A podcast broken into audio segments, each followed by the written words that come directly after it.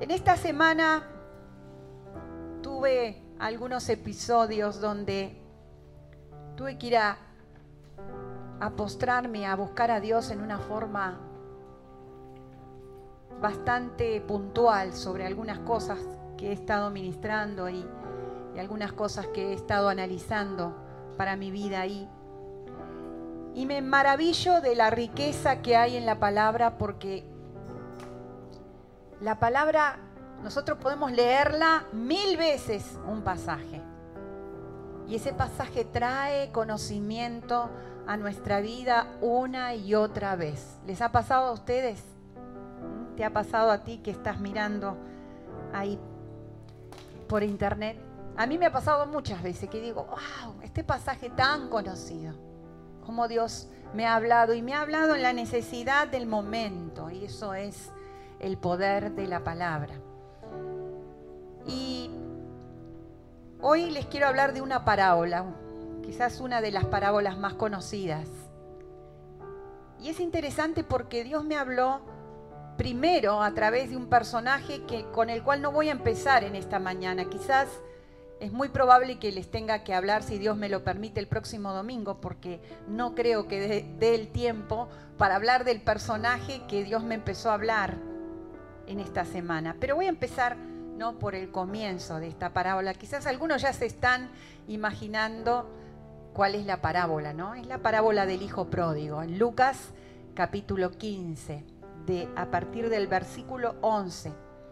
Y para ubicarnos un poquito en esta realidad, esta parábola viene eh, como en un conjunto de parábolas donde se habla de cosas perdidas, de cosas que se perdieron.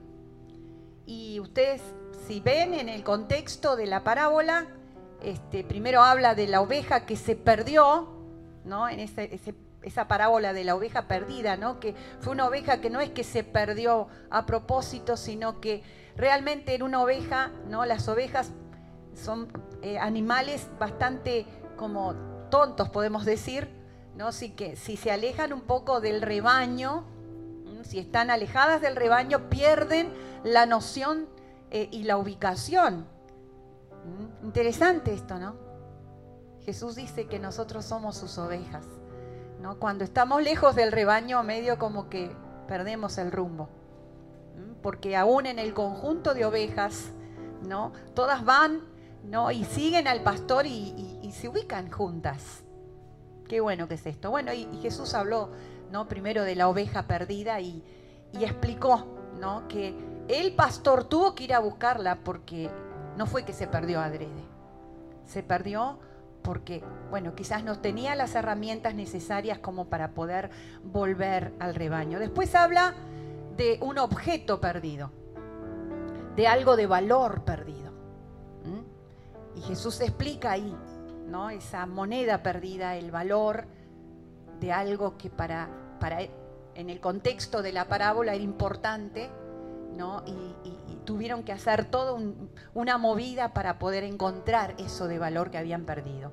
Y la parábola entonces que vamos a hablar en esta mañana, la parábola del hijo pródigo. Yo voy a leer, eh, como ustedes saben, y los que no saben les cuento, en esta parábola hay tres personajes que son muy importantes. ¿no? El hijo menor, el padre y el hijo mayor. Deberíamos decir el padre, hijo menor, hijo mayor. Y digo en esta secuencia que dije primero porque vamos a hablar en esa secuencia del hijo menor, del padre y del hijo mayor. Vamos a empezar a leer versículo 11. Parábola del hijo pródigo. Es interesante porque solamente menciona uno y en realidad son dos. Y de los dos hay mucho para aprender, ¿no? También dijo, un hombre tenía dos hijos y el menor de ellos dijo a su padre, Padre, dame la parte de los bienes que me corresponde. Y le repartió los bienes. Yo quisiera, voy a ir de a poco, de versículos. Así podemos retener y no tener que volver a leer. Ya vemos nos ubicamos en la historia. Un padre que tenía dos hijos varones. Acá nosotros leemos rápidamente, ¿no? El hijo vino, le pidió al padre los bienes, el padre fue y se lo repartió. Qué rápido, ¿no? La historia. Pero yo me quiero detener un poquito en esta historia. Porque en esa época, y, y esto conocemos un poco de historia y de cultura, bienes representaban muchísimas cosas, no solamente cosas materiales ¿no? Que uno puede decir, bueno, tengo una hacienda, animales, bueno, son cosas materiales. No, representaba mucho más que cosas materiales. Porque los bienes que una persona lograba en ese tiempo era y correspondía a lo que tenía que ver con la herencia que le iba a dejar a sus hijos. Tenía que ver también con lo que incluía la primogenitura que les iban a dejar a sus hijos. O sea que cuando un hombre construía bienes, como dice acá, estaba construyendo un futuro, estaba construyendo un legado, estaba construyendo este, aún para su propia vida una autoridad y decir yo soy un hombre que tengo, que he construido cosas para mis hijos. ¿Se entiende? Ahí no era que los hijos simplemente hacían su vida. No, no, no. Había mucho de la herencia, del legado del padre. La paternidad era se manifestaba la buena paternidad en lo que el padre construía para sus hijos. Qué importante esto, ¿no? Porque es más, adquiere otro sentido de decir, bueno, le pedí mi parte de, de la plata, que ni siquiera era plata. Porque bienes era eso eran tierras, eran animales, eso eran los bienes de ese momento, e, eso eran los bienes que iban a heredar los hijos. No es que tenían la plata en el banco, que el padre iba con la tarjeta, ¿no? Y metía la plata y sacaba. No, no, no, no. Entonces, cuando el hijo menor se acerca al padre y le pide su herencia, le estaba pidiendo mucho más que un simple, una simple, un simple bien, una simple cantidad de, riqueza, digamos. Para que los hijos recibieran la herencia, el padre tenía que morir. No se permitía que el hijo recibiera la herencia antes que el padre muriera. Recuerdo una vez la pastora Vania que nos dijo, herencia en vida es maldición porque los hijos deben recibir las herencias después que el padre, porque la herencia es un legado. Así que es raro, ¿no? Esto, y el, el hijo vino y le pidió la herencia y el padre lo repartió. Vamos a ampliar un poquito el sentimiento de ese hijo y del padre. Yo me pongo en el lugar de ese padre con este contexto que estoy hablando de que venga el hijo a decirle, papá, ¿sabes qué? Eh, ya que no te morís rápido, dame lo que me corresponde. Ya lo tendría elaborado. Porque este hijo sabía que su padre podría haberle dicho que no. No, hijo, ¿cómo te voy a dar la herencia si estoy vivo? Todavía no te corresponde. Todavía está tu hermano, que es el primogénito. Y tu hermano le corresponde heredar primero que a vos. Acá la Biblia dice que el padre no dijo nada, pero tuvo mucho trabajo, mucho trabajo. Este, y le repartió los bienes, no cuenta muchas cosas que este padre tuvo que hacer. Lo primero que tuvo que hacer es poder evaluar todo lo que tenía. Porque antes, para que su hijo menor heredara, como digo, tenía que ver qué le correspondía a su hijo mayor que no le había pedido nada, que estaba haciendo lo que le correspondía. Así que ese padre tuvo que sentarse, quizás, hablar, preguntar, evaluar, tomarse el tiempo para decir, a ver cuánto, cuánto campo tengo, cuántos animales tengo, y a ver cómo repartimos, y esto es para mi hijo mayor, y bueno, era, fue todo un trastorno para ese padre. Pero no le dijo que no. Le dio sus bienes. Así que hizo todo lo correspondiente. Se tomó todo el tiempo y las molestias y todo lo que involucraba eso. Y le dio a este hijo, ¿no? Entonces entendemos un poquito mejor este, este versículo, ¿no? Y le repartió los bienes. No muchos días después, juntándolo todo el hijo menor, o sea, se tomó el trabajo de decir, me llevo hasta lo último que me corresponde. No dejo nada. Se fue, y esto es importante, guárdenlo, se fue lejos a una provincia apartada. No es que dijo, bueno, voy a ir al lugar cercano, ¿no? Para que, qué sé yo, para no perder el contacto por lo menos. Con mi familia, con mi padre, con mi hermano. No, no, no. Se trató de ir lo más lejos posible. Dice, a una provincia apartada. No sé si van entendiendo el sentir de este hijo, la actitud. ¿Qué le pasaba por la cabeza? ¿Cómo era este hombre? Este joven, no le importó nada. A mí me hizo pensar muchísimo en cosas que quizás sí que las sabemos, pero quiero traerlas en esta mañana. ¿Cuántas veces nosotros tomamos decisiones basadas en nuestra libertad de elección, que la tenemos todos, nos regaló Dios esa elección? Y bueno, yo tengo la capacidad de elegir lo que quiero para mi vida, como este joven. Y, como vemos, el Padre le concedió. Sí, claro, es tu decisión, es tu elección, es lo que vos querés. Yo te lo doy. Porque eso es, es lo que te corresponde, elegir. Pero yo pienso cuántas veces, o cuántas veces consideramos lo que decidimos para nuestra vida, que estamos dejando atrás, que estamos provocando, que estamos generando. ¿Cuánto dolor, cuántas molestias, cuántas pérdidas, cuánto? Este hermano no solamente no consideró al padre, que esto vamos a ver es lo más importante, tampoco consideró al hermano. Porque saben una cosa, aún esos hijos que iban a heredar todo eso, eran los que estaban cerca del Padre trabajando.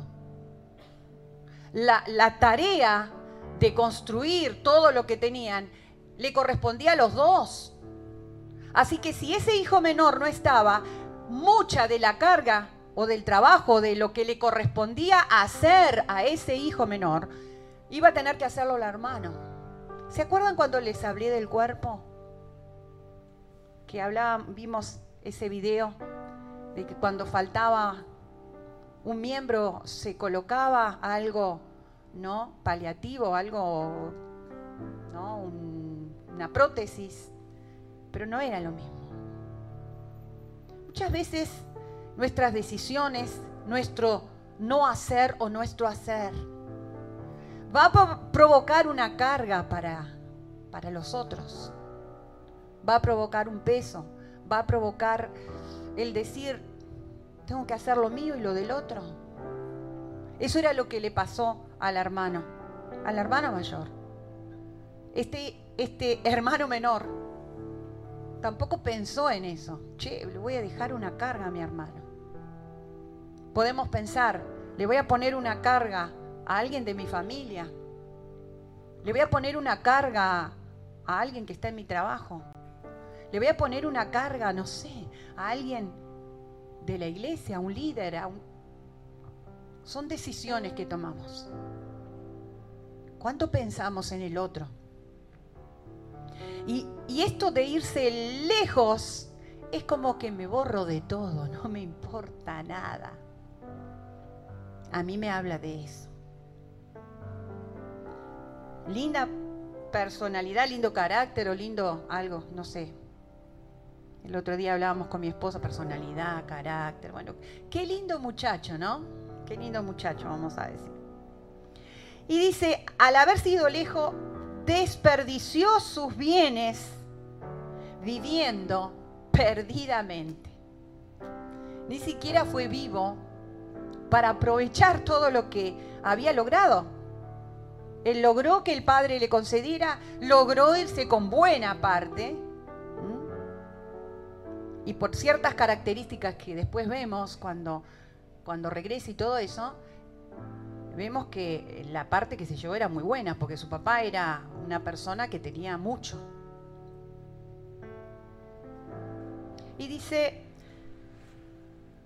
y cuando todo lo hubo malgastado, vino una gran hambre en aquella provincia. ¿Sería casualidad esto?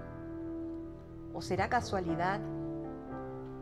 Muchas veces cuando nosotros nos empezamos a alejar de lo verdadero, nos empezamos a, alejar de lo que es el centro, de la provisión del Padre, de la, de la bendición, de la, de la llenura, de la prosperidad. Nosotros cargamos algo que después llevamos a dónde vamos. Empieza a rodearnos gente que vos decís, che, pero ¿y este por qué? ¿Por qué justo me encuentro con este, o justo, justo trabajo con este, o justo tengo que vivir con este, o justo ¿Por qué empieza a haber hambre a mi alrededor? ¿Por qué empieza a haber escasez a mi alrededor? ¿Por qué no puedo disfrutar de esto que, que me llevé? ¿O por qué no puedo en este alejamiento vivir mi vida como lo pensé? Porque seguramente este joven habrá tenido todo planificado. Ahora me voy, con plata, lejos hago mi vida, nadie me cuestiona, nadie me, me va a decir qué hacer, porque obviamente también en la casa de su padre no solamente habían bendiciones, digamos, no solamente habían cosas buenas y prosperidad, sino que también habían obligaciones, por supuesto, como nos pasa en la vida. En la vida hay cosas muy buenas que logramos, pero hay obligaciones. Hay cosas que tenemos que hacer, hay cosas que tenemos que, cumplir. Y este joven habrá dicho, se acabaron las obligaciones, se acabó la presión quizás de mi padre para poder trabajar y para poder eh, lograr las cosas, ya está. Pero justo eh, con esa capacidad mental que estaba demostrando tener, obviamente no pudo lograr retener lo que había pedido o lo, lo, que se había llevado. No logró retener. Y coincidentemente empieza a haber hambre a su alrededor. Muchas veces nosotros nos sentimos quizás presionados en vivir una vida en el lugar que corresponde, en, en, la presencia de ese Padre proveedor, de ese Padre amoroso, de ese Padre que no nos niega nada. La Biblia dice, un versículo, que si Él no nos negó a Jesús, Él no nos va a negar nada. Él nos va a dar todo. Él no, no, no te va a negar nada. Muchas veces nosotros pensamos que, las bendiciones de Dios son la señal de que en mi vida está todo bien, porque mira qué bendecido, que como Dios me dice a todo que sí, como Dios me responde. Y muchas veces somos como ese hijo, ¿no? Que decimos, bueno,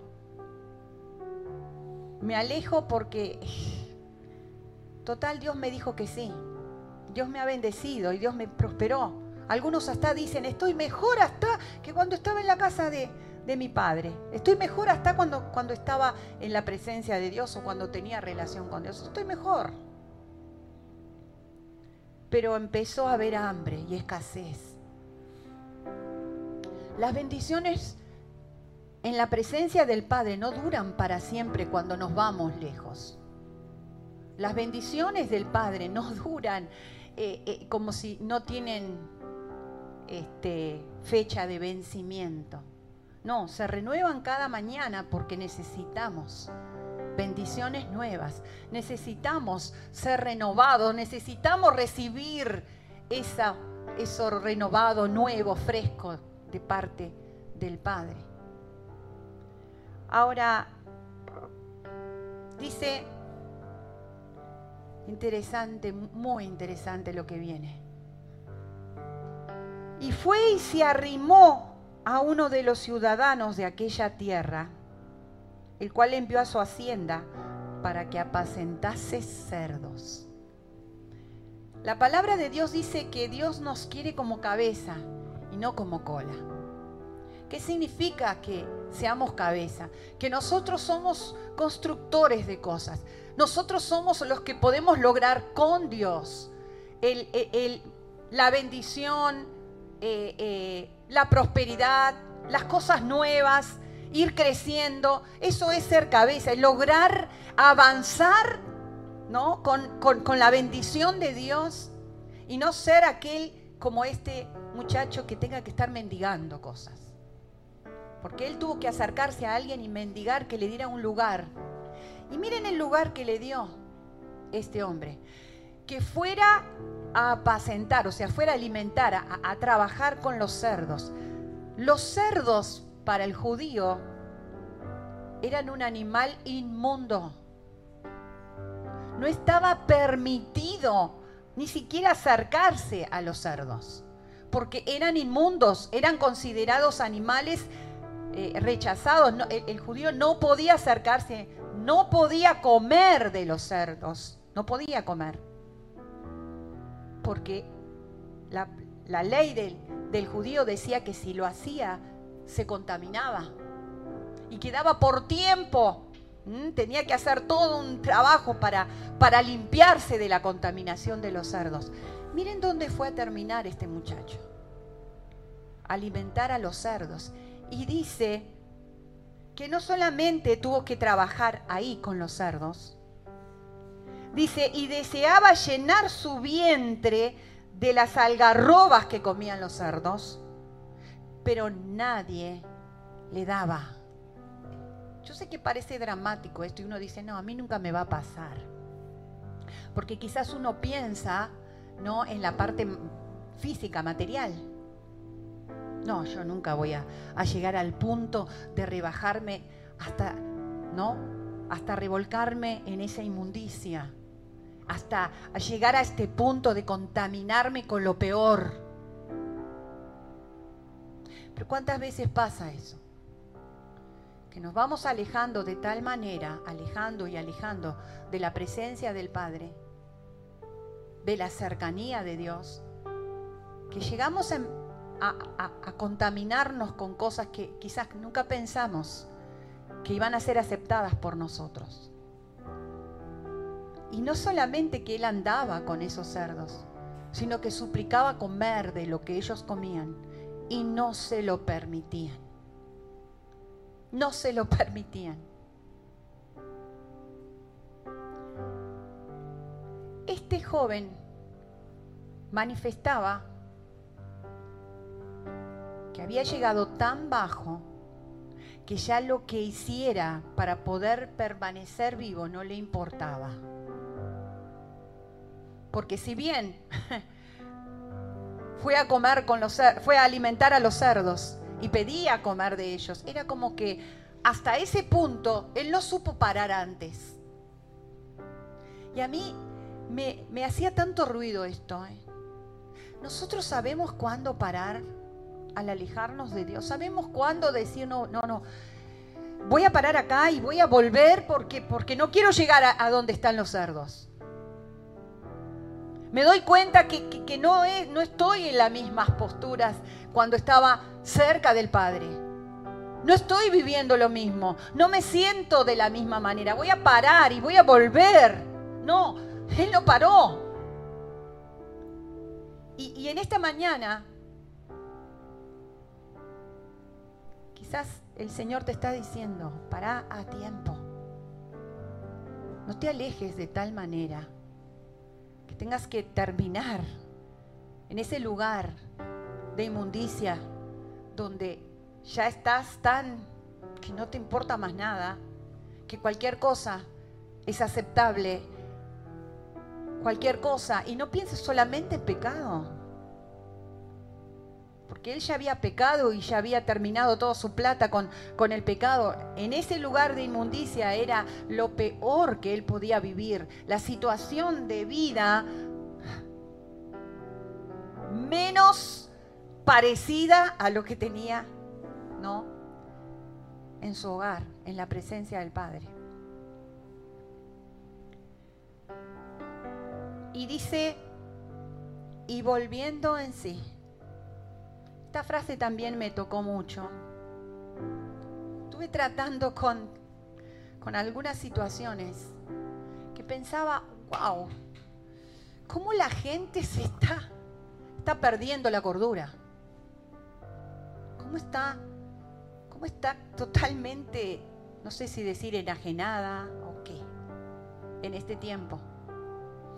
Este volver en sí es que recién ahí empezó analizar y a pensar las cosas. Recién ahí, volviendo en sí, yo dije, oh Dios mío, ¿por qué no pudiste volver en, en ti? ¿Por qué no pudiste reaccionar a tiempo? ¿Cómo, ¿Cómo pudiste esperar hasta llegar ahí? ¿Tenemos la capacidad de reaccionar a tiempo? ¿Tenemos la capacidad de decir, no quiero llegar ahí? Estoy acá y analizo y, vuelvo. Él tuvo que esperar a ese momento para volver en sí. A veces es una situación, a veces es una enfermedad, a veces es una pérdida económica, como en este joven que se fundió. ¿Qué tiene que pasar en nuestra vida para que reaccionemos? Quizás algunos dicen, no, pero yo estoy bien. Comparado con este joven, soy una joya. Estoy bárbaro. Dice, y volviendo en sí, dijo, ¿cuántos jornaleros en casa de mi padre tienen abundancia de pan y yo aquí perezco de hambre? Linda comparación. Él no se comparó, che, y mi hermano debe estar bárbaro porque está cerca de mi padre. Mi padre está bien porque está en su lugar. me acuerdo de mi papá. Oh, wow, ¿cómo debe estar sufriendo mi papá? No, él se acordó de los jornaleros del padre. Esto para mí es interesante también. Cuando estás lejos de Dios, cuando estás quizás con tu pensamiento lejano, pero quizás sentado en este lugar, con tu mente tan lejos de Dios. ¿Qué es lo que extrañas? ¿O con quién te comparás? Con aquel que, che, mira este, este está mejor que yo. ¿Qué diferencia? ¿Quién eran los jornaleros? Había una diferencia entre jornaleros y criados. Los criados eran los que vivían en la casa del hacendado, podemos decir, en este caso del padre. Los criados eran aquellos empleados que el padre había tomado y ya les había dado un lugar en su casa y trabajaban ahí, pero vivían ahí y disfrutaban de otras condiciones. Los jornaleros eran aquellos que se contrataban por tiempo, venían y se iban. Venían, hacían un trabajo Quizás les salía otro trabajo mejor o les pagaban mejor y se iban. Este joven se comparó con los jornaleros. Yo le diría, pero no, ¿no se te ocurrió pensar en otros? Pensaste en lo que quizás eran los, los que menos estaban. Y dice, me levantaré e iré a mi padre y diré, Padre, pecado contra el cielo y contra ti, ya no soy digno de ser llamado tu hijo. Hazme como a uno de tus jornaleros. A veces cuando volvemos a Dios y reaccionamos, me está pasando algo. No me siento bien, no me siento lleno. Siento que, no conozco a Dios, que no estoy con Dios. Yo quiero volver a ser como, como fulano que, que, lo veo, que tiene presencia, que conoce a Dios, que está ahí cerca, que está cerca del Padre, que, que tiene conocimiento del Padre, que puede hablar y decir lo que es el Padre. No, a veces decimos, bueno, yo voy a volver, pero quiero ser como el jornalero, estoy y no estoy. ¿eh? Voy un tiempo, si me gusta me quedo, si no, me voy. Si me, si me tratan como yo quiero y me pagan lo que yo quiero, me quedo. Si no, me voy. Y es como que de alguna manera ese joven todavía seguía controlando lo que él quería o no quería de su padre. Porque en realidad no le interesaba estar en, la casa del padre. Él llegó a reaccionar de esa manera porque se estaba muriendo de hambre y de soledad. Y se acordaba que había provisión en la casa del Padre. A mí me vino mucho quebrantamiento preparando este mensaje, hermanos. Porque pensaba, ¿cuántas veces no nos interesa el Padre? No nos interesa quién es. Ese Dios que cantamos, grande, soberano, wow, que merece honra. No nos interesa, nos interesan los beneficios del Padre. Yo estoy con Dios porque Dios me contesta, porque Dios me bendice, porque Dios me sana, porque Dios hace esto en mi vida, porque Dios... Yo quiero los beneficios de Dios. Y si Dios no me da los beneficios, y si mi vida no funciona como yo quiero con Dios, me voy, me voy lejos. Y si algún día se me cruza volver, voy a ver cuánto, con cuánto se pone Dios en mi vida. A ver, Señor, a ver, ¿cuánto me vas a pagar? Conociendo el corazón de ese padre, le pagaba bien a los jornaleros y su hijo sabía. Eh, como un jornalero voy a estar bien me paga mi sueldito, me voy, hago la mía, voy a estar bien. Hey, hijo, pero no, no, ¿no querés estar con tu padre? ¿No lo extrañas? No, no, no, estoy bien.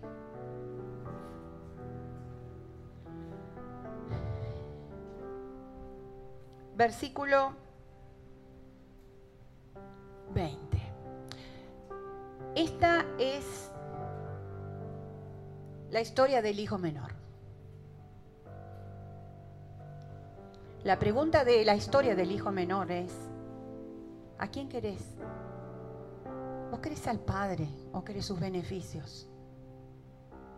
¿Vos querés tener una relación con el Padre como, como el Padre lo dispone y como el Padre lo pide en su palabra? ¿Vos querés hacer las cosas como el Padre lo dice en su palabra? ¿O vos querés que el Padre te bendiga y te deje en paz? ¿Vos querés llevar tu relación con Dios a como vos pensás? Yo te voy a decir algo, y yo sé que esta clase de prédica o, frase en las prédicas no gusta. Así no funciona con Dios. Y te voy a demostrar por qué. Vamos al otro personaje, al Padre. Y dice, y levantándose vino a su padre, y cuando aún estaba lejos, lo vio su padre y fue movido a misericordia. Y corrió y se echó sobre su cuello y le besó. Vamos a, a poner algunas cosas del padre. Lo primero ya vimos, es un padre que no le negó. ¿Vos querés esto? ¿Vos te querés ir? ¿Te querés llevar las cosas? Te bendigo y te doy. Jesús una vez le dijo a sus discípulos cuando estaban, y porque estaban como pateando, ¿no? Como que querían enseñarle a Jesús. A veces nos pasa, ¿no? Nosotros queremos poner, hey, Señor, no es así la cosa, ¿eh? Las cosas funcionan así, así, así, así. Jesús le dijo, ¿ustedes también se quieren ir? Porque Dios me vino una frase que me, empecé a reír, eh, reír conmovida. Dios no tiene que demostrarle nada a nadie. Dios ni siquiera te tiene que demostrar cuánto te ama porque, a ver, ¿se acuerdan de quién estaba en la cruz? Era su hijo. Era su hijo que murió por tu vida, por mi vida. ¿Qué tiene que demostrarnos Dios? Esa cosa de decir, demostrame que me amás. Nunca entendiste el Calvario. Nunca entendiste la obra de la cruz. Dios no tiene que demostrarte que te ama porque ya te lo demostró. Dice, cuando vos estabas revolcándote en el pecado, cuando estabas muerto en delitos y pecados que ibas camino a la perdición. Ahí Él te amó y ahí te demostró cuánto te amaba. Ya no te tiene que demostrar más nada. Esa es la demostración de, tu, de su amor por ti. Esa es la relación que Él quiere. Yo vengo a ti porque me amaste y me amaste como nadie me amó. Ahora soy yo que tengo que demostrarle cuánto lo amo. Pero nosotros hacemos al revés. Siempre estamos exigiéndole a Dios que quiero saber cuánto me ama. Quiero saber cuánto. Ya te, amo. ¿Y saben por qué digo esto? Porque el Padre no se movió de su lugar cuando su hijo se fue. Yo digo, nosotros, nosotros a veces naturalizamos a Dios. Hacemos a un Dios emocional. Yo hubiera salido corriendo atrás de mis, cualquiera de mis cuatro hijos. Hubiera ido a buscarlos, a convencerlo ahí. Me hubiera ensuciado con, lo, con, ¿no? con las cosas feas de los chanchos. Me hubiera venido también con mal olor a chancho. Me hubiera ido. ¿Cómo no vamos a hacer eso por nuestros hijos? El padre se quedó en su lugar porque ya le había demostrado a su hijo cuánto lo amaba.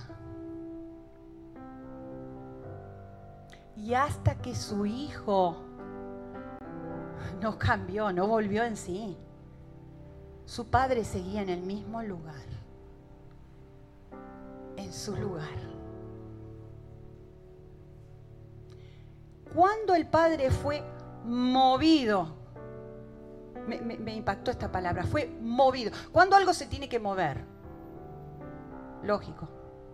Cuando, cuando está quieto cuando está quieto. Y cuando el padre vio, volvió en sí. ¡Wow! Reaccionó.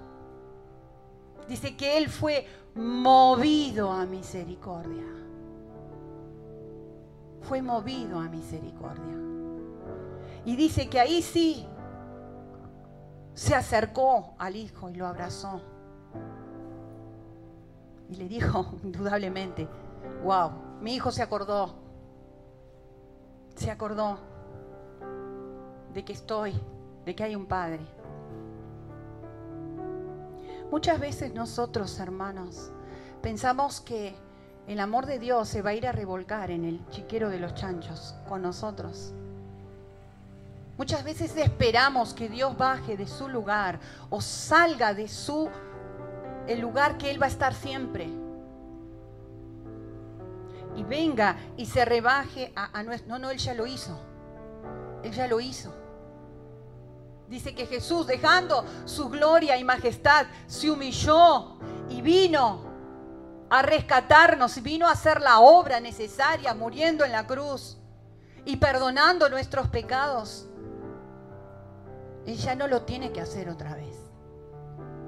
Ahora somos nosotros los que tenemos que ir a Él, los que tenemos que correr al Padre, los que tenemos que decirle, Padre, realmente pecado contra el cielo y contra ti. Es interesante esto también. Versículo 21, y el hijo le dijo, Padre, pecado contra el cielo y contra ti y ya no soy digno de ser llamado tu hijo.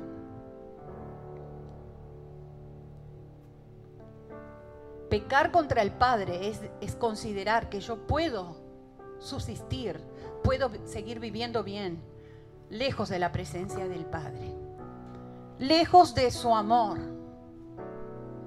Si alguien viene y me dice, no, pero Dios lo seguía amando. Sí, claro que sí. Dios seguía amando a ese hijo. Porque el amor de Dios no se baja más de él. Porque Dios es amor. ¿Se acuerda? Hace un tiempo cuando les prediqué la esencia de Dios, que no es que Dios tiene amor. Eso es naturalizar a Dios. Eso es hacerlo un Dios emocional. Dios no es emocional. Dios es amor. El amor de Dios jamás se va a ir. Pero los que tenemos que ir a ese amor, correr a ese amor, estar en ese amor y movernos como ese amor es, somos nosotros.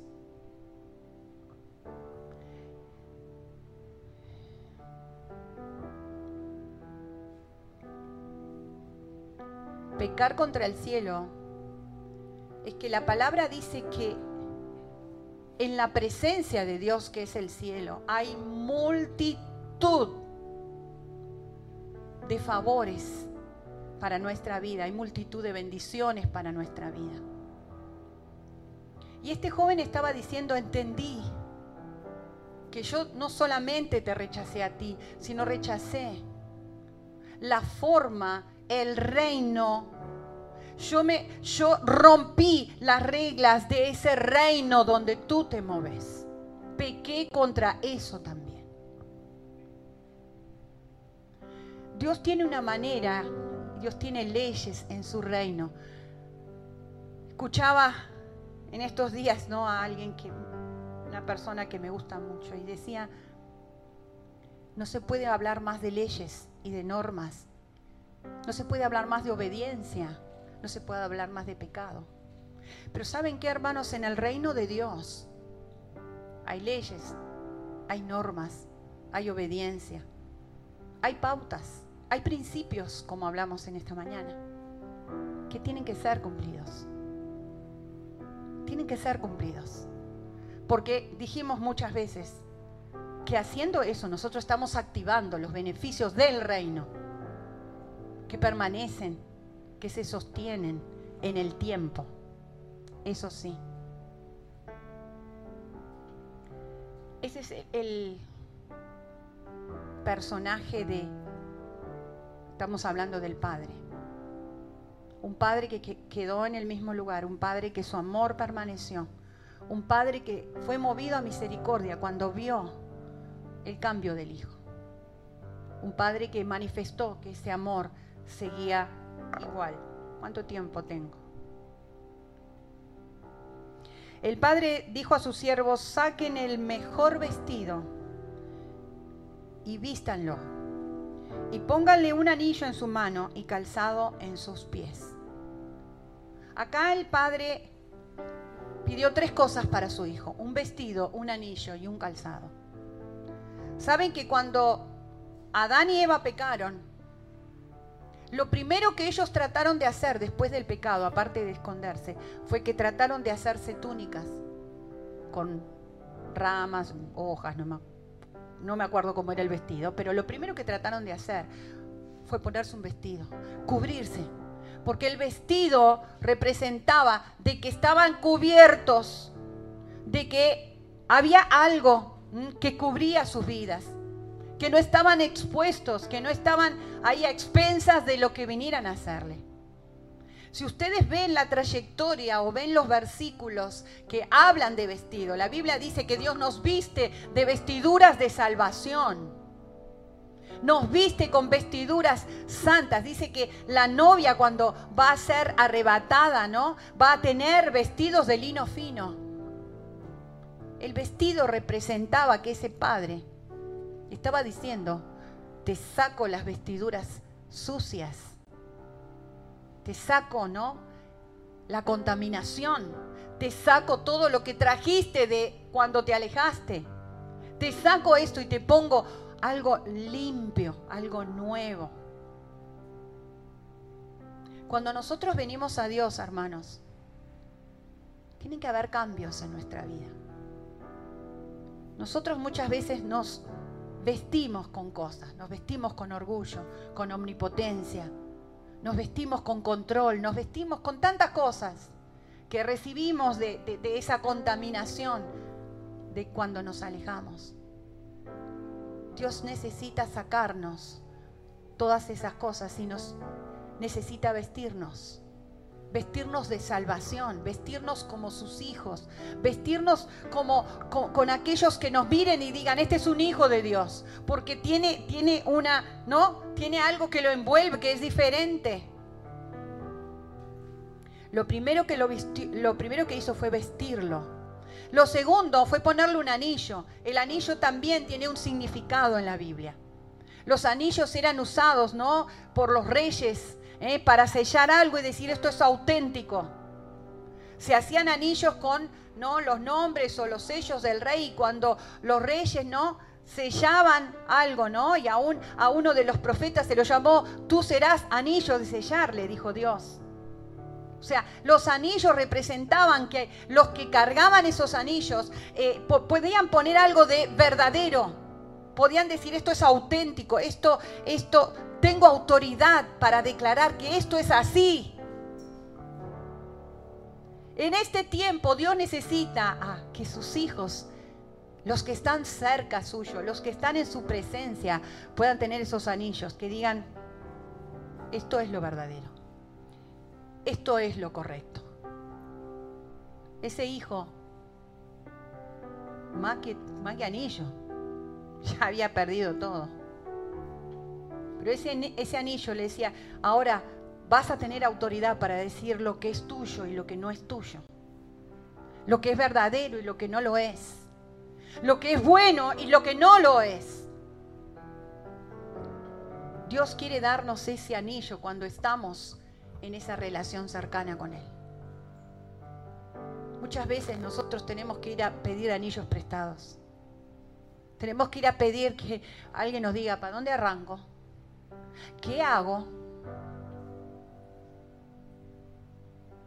Necesitamos del anillo verdadero, ¿no? De, que podamos recibir del Padre. Y el otro es el calzado. El calzado era también, la, palabra dice en Efesios capítulo 6, calzados los pies con el apresto del Evangelio de la paz. Los zapatos también en, todo lo que es el contexto bíblico es, ¿no? El poder estar afirmados, el poder estar sostenidos, el poder estar afianzados también en cosas.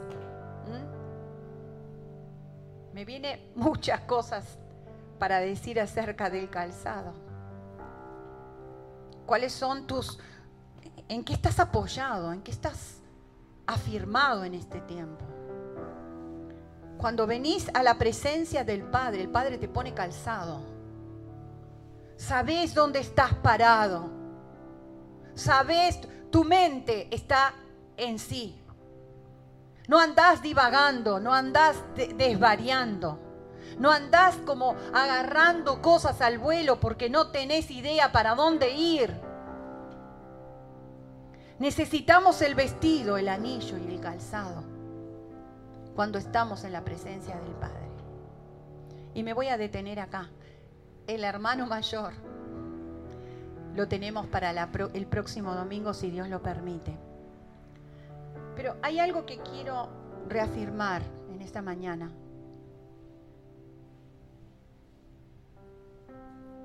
¿Qué querés de Dios? ¿Querés sus beneficios o lo querés a Él? ¿Qué es lo que buscas cuando venís a congregarte, cuando te congregás en tu casa, cuando, cuando venís a Dios? ¿Qué es lo que anhelás? ¿Lo anhelás a Él? ¿O anhelás lo que tenías de Él? En este tiempo hay una tremenda necesidad de Dios tremenda necesidad en la gente que no lo conoce. Pero ¿qué pasa con nosotros, los que estamos, los que nos venimos a la iglesia, los que conocimos a Dios? ¿Cuánta necesidad de Dios tenemos? Y sería una, una buena pregunta para que te hicieras ahí en tu casa, solo, ¿cuánto quiero yo a Dios? O sea, ¿cuánto anhelo ¿Cuánto necesito yo a Dios? Pero no por mis necesidades, sino porque lo quiero a Él. Lo quiero a Él. Dios necesita y quiere ser anhelado por sus hijos. Dios quiere que vuelvas a su casa y a su presencia por Él. No esperes a, a, perderlo todo o a, que te, o a que pase algo que diga, uy, quiero volver a Dios. Búscalo. Búscalo mientras Él puede ser hallado. A mí también me impacta este versículo. Buscad a Dios mientras puede ser hallado. Dios no va a negarte sus bendiciones. Aún aunque estés lejos, te voy a dar una buena noticia, así termino con la buena noticia. Aunque estés lejos, o, cuando, o aunque te quieras ir, Dios te va a dar lo que vos querés. Pero no va a estar Él. No va a estar su presencia que podamos en esta semana buscar la presencia de Dios, anhelar la presencia de Dios, dejar que Dios se manifieste a tu vida como Él quiere ser, como Él quiere manifestarse. Y que Él ponga en cada uno de nosotros ese deseo por Él, por Él. Todo lo que Él hizo, hermanos, todo lo que Él hizo desde antes de la fundación del mundo, fue para que vos estuvieras con Él. Amén. ¿Cuántos estás vos dispuesto a dar por Él o a hacer por Él? Ponete de pie.